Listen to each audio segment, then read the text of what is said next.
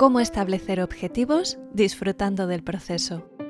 Como hemos visto en anteriores artículos, cada vez que nos resistimos a lo que sucede, entramos en conflicto interno o externo, lo cual nos hace sufrir. Puede que la situación no nos agrade y que incluso nos genere dolor, pero si además la rechazo, estaré añadiendo el sufrimiento que se genera cuando trato de cambiar algo que ya ha sucedido. El pasado no se puede cambiar. Muchas personas se niegan a aceptar porque creen que haciéndolo se están resignando o manifestando su conformidad a lo sucedido. Pero es todo lo contrario. Un despido, una separación, un problema de salud, un ordenador averiado. Cuando te resistes a algo que hace acto de presencia en tu vida, es porque sientes miedo, en cualquiera de sus formas. Cuando sientes miedo, tu buen juicio se ve ensombrecido porque no puedes ver más allá del problema. ¿Qué es lo único que puede darme la claridad suficiente ante el reto que se presenta? Aceptar. Cuando aceptas dejas de luchar.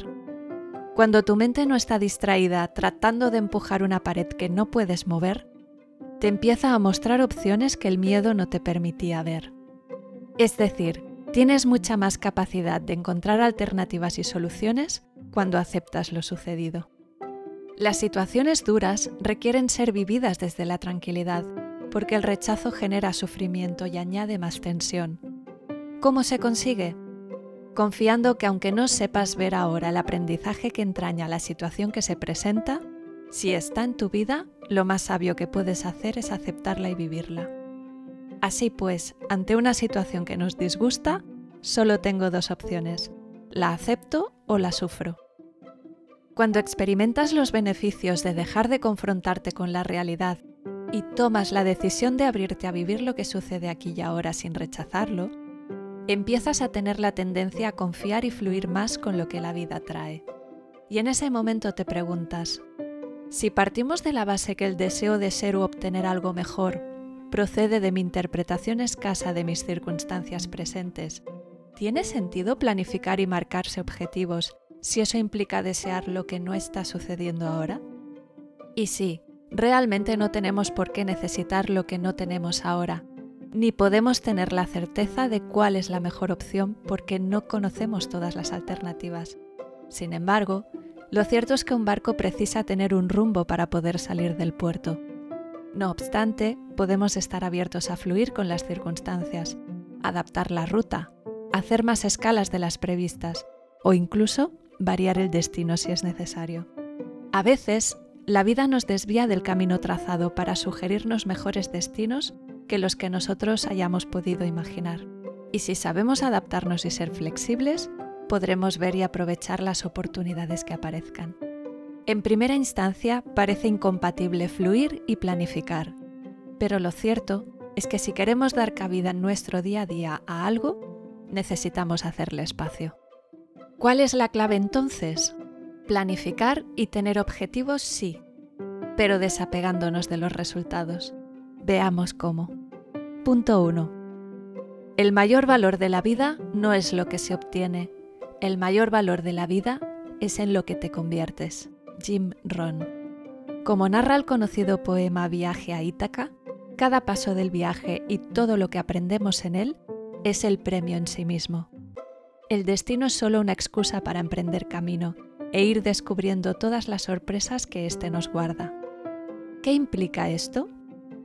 Podemos hallar el equilibrio comprometiéndonos al 100% con el objetivo establecido, pero sin apostar todo nuestro bienestar a su consecución y sin despreciar lo que tengo ahora.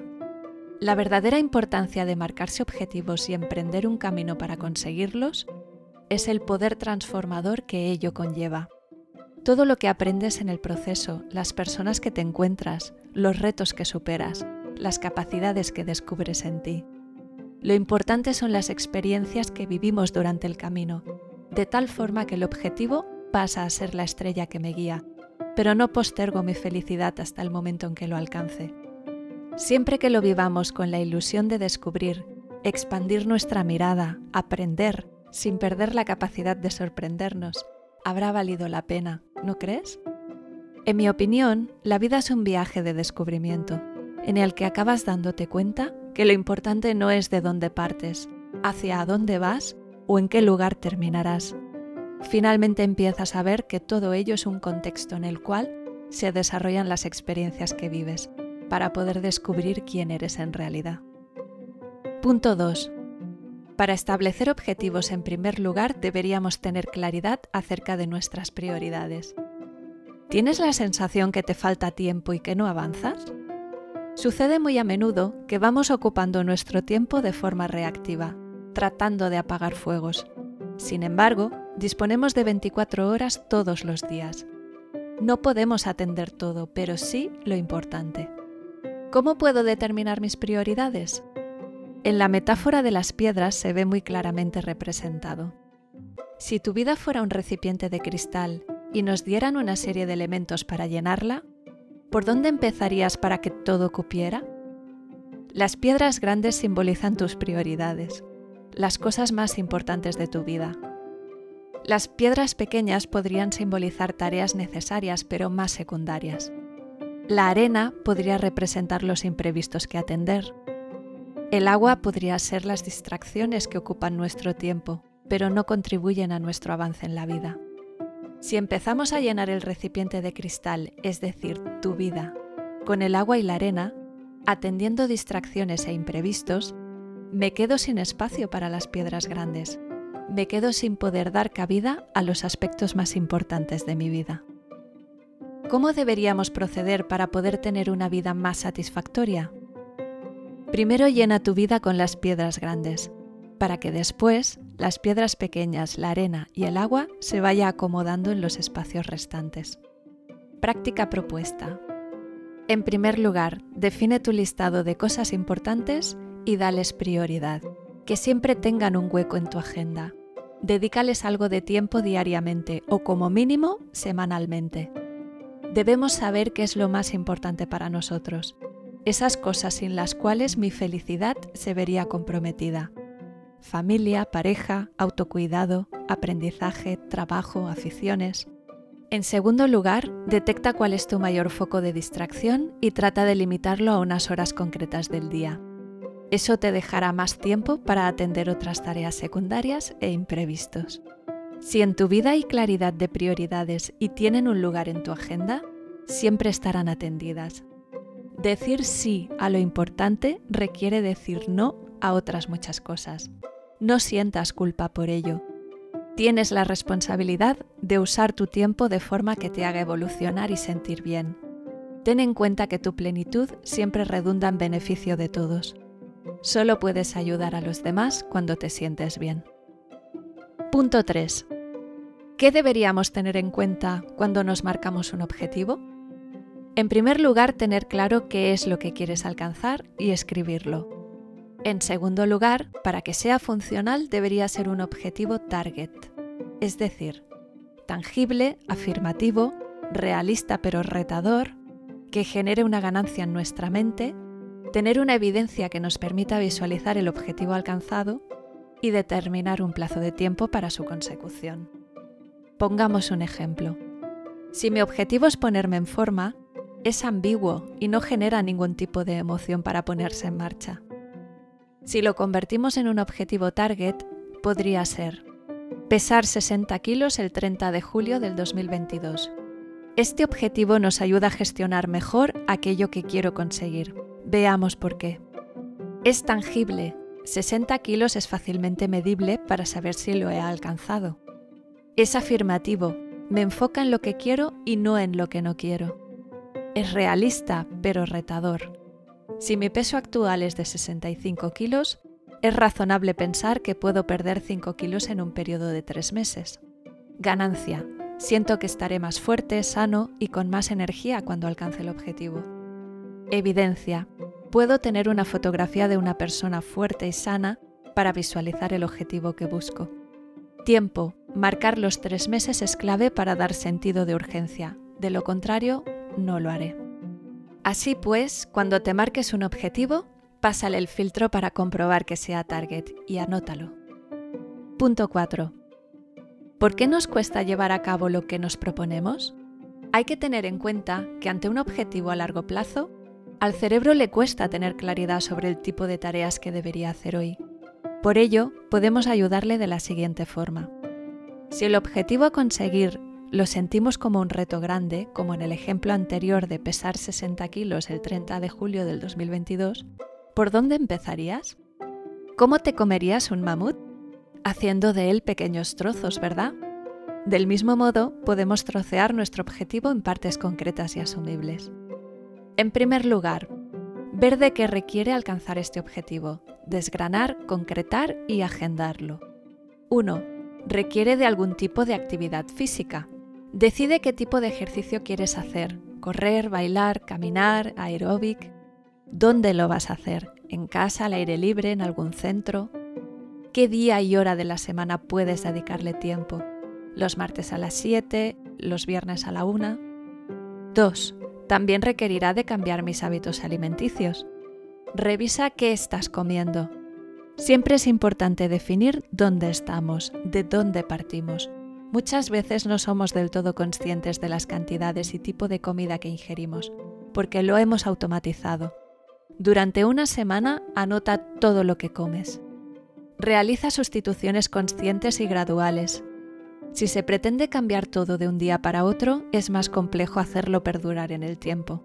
Por ejemplo, sustituir los dulces y pastas por fruta en la mañana y en la noche durante la primera semana y gradualmente ir incorporando nuevas sustituciones cuando la primera ya esté integrada.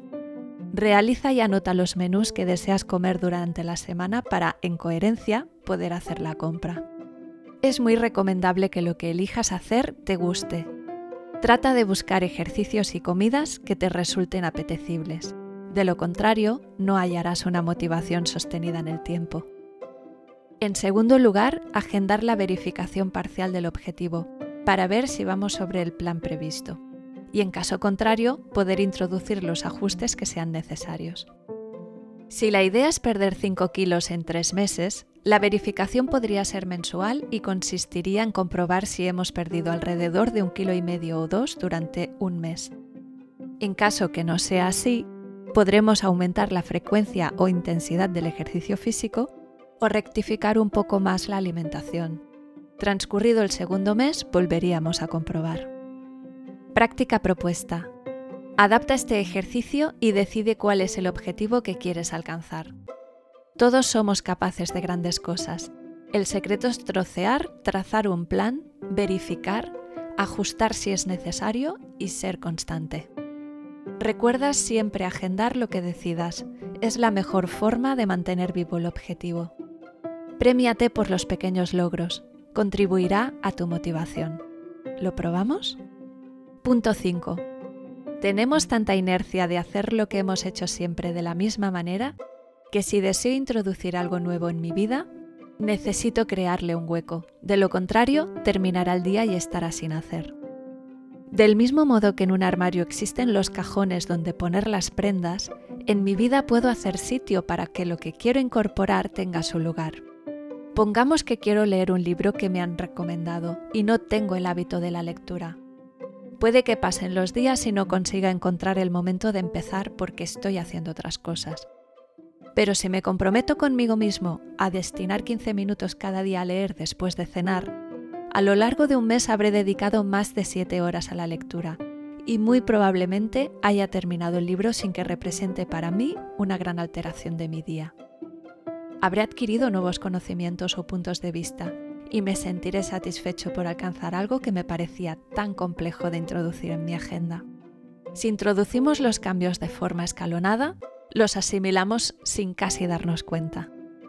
No infravalores el poder de los pequeños cambios. Te ponen en movimiento y te motivan a generar otros. Lo importante es empezar. Todos los grandes fuegos empiezan por una pequeña chispa. Punto 6. En ocasiones nos cuesta mucho comprometernos con algo porque tenemos frenos inconscientes que nos hacen perder el enfoque. Siguiendo con el ejemplo de antes, yo tengo claro que quiero comer de forma saludable y me propongo dejar de comer dulces de forma habitual. Pero al día siguiente estoy comiendo dulces y además sintiéndome mal por ello. ¿Por qué actuamos así? ¿Por qué hacemos cosas que nos perjudican y van en contra de nuestros propios objetivos? ¿Qué se esconde tras la falta de voluntad? Frente a un cambio deberíamos de tener claras dos cosas. En primer lugar, ¿para qué lo hago? Tener una motivación clara y saber qué ganaré con el cambio es fundamental. En el caso del ejemplo del cambio de alimentación podría ser mejorar mi nivel de energía, estar más saludable, bajar de peso. ¿Para qué? Para estar de mejor humor con mis seres queridos, para poder hacer más actividades, para verme mejor. Cada uno debe encontrar cuál es ese fuego que alimenta la caldera que te hace mover. Y este es la motivación. Es decir, una razón que te ilusione a ponerte en acción. En segundo lugar, detectar cuál es la intención positiva que se esconde tras las conductas que queremos erradicar. Lo que deberíamos preguntarnos es, ¿qué beneficio obtengo de comer dulces cuando yo mismo me he propuesto no hacerlo? Detrás de todo lo que hacemos siempre se esconde una intención positiva, aunque la acción en sí no lo sea.